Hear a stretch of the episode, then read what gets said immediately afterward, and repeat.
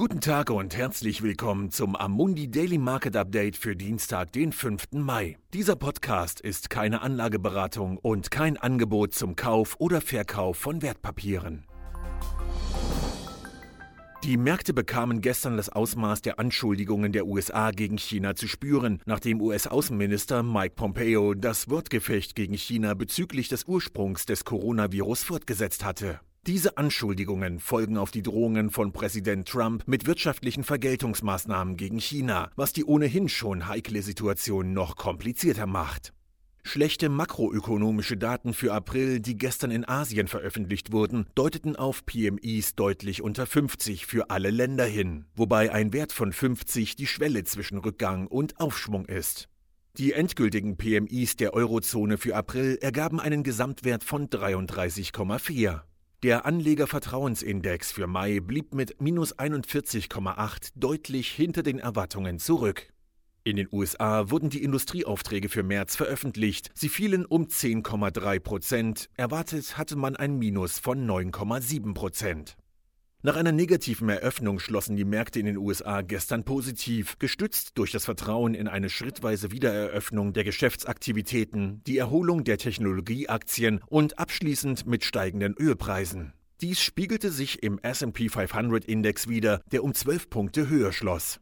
Die asiatischen Märkte eröffneten heute Morgen positiv, beflügelt durch den gestrigen positiven Abschluss an der Wall Street. Die europäischen Aktien waren rund 1,5 Prozent besser und auch die Wall Street Futures entwickelten sich positiv.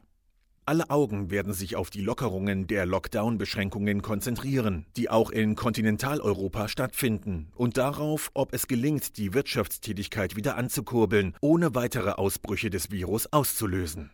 Der New Yorker Gouverneur Andrew Cuomo strebt Mitte Mai eine teilweise Wiedereröffnung an, während der kalifornische Gouverneur Gavin Newsom ankündigte, dass einige Beschränkungen schon ab Ende dieser Woche gelockert würden.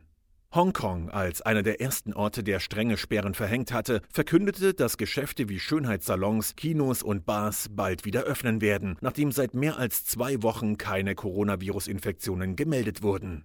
Die Erholung am Ölmarkt setzt sich fort, wobei Brent um 4,2 Prozent auf 28,3 Dollar pro Barrel und WTI um 6,4 Prozent auf 21,7 Dollar pro Barrel gestiegen ist.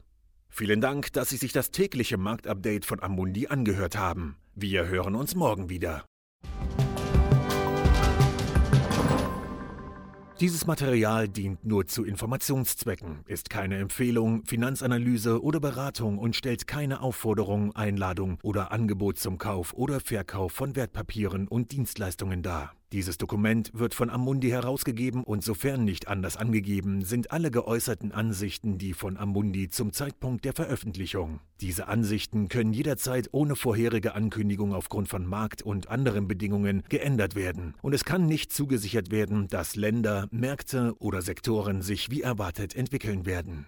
Amundi übernimmt keinerlei Haftung, weder direkt noch indirekt, die sich aus der Verwendung der in diesem Material enthaltenen Informationen ergeben könnte. Amundi kann in keiner Weise für Entscheidungen oder Investitionen verantwortlich gemacht werden, die auf der Grundlage der in diesem Material enthaltenen Informationen getroffen werden. Die Prospekte und Kundeninformationsdokumente für die von der Amundi-Gruppe angebotenen Fonds finden Sie auf der jeweiligen Website.